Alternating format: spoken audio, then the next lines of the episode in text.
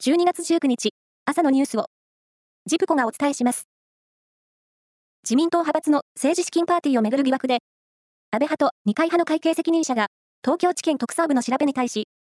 政治資金収支報告書への不記載を認める供述をしているとみられることが、関係者の話で分かりました。特捜部は、故意だった部分があるとみて、刑事責任を追及する方針です。政府の来年度当初予算案で、国債の返済費と利払い費を合わせた国債費が過去最大を更新する見通しになったことが分かりました。これまで最大だった今年度当初の25兆2503億円を上回る見込みです。日本製鉄は昨日、アメリカ鉄鋼大手 US スチールを買収し、完全子会社化すると発表しました。買収額は141億ドル、日本円でおよそ2兆円で、日米鉄鋼業界の大型再編となります。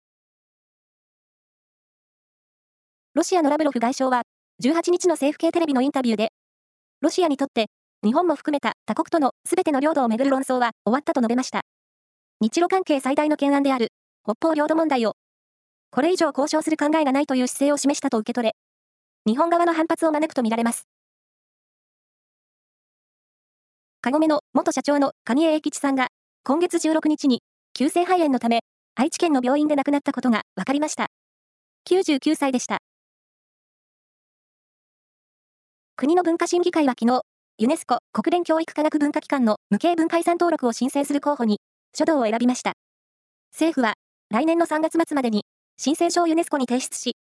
2026年のユネスコ政府間委員会で登録されるかどうか決まる見通しです。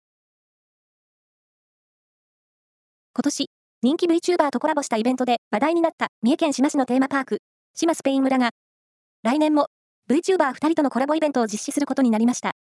コラボするのは、スオーサンゴさんと100万点バラサロメさんで、イベント期間は来年2月10日から5月10日までの3ヶ月です。以上です。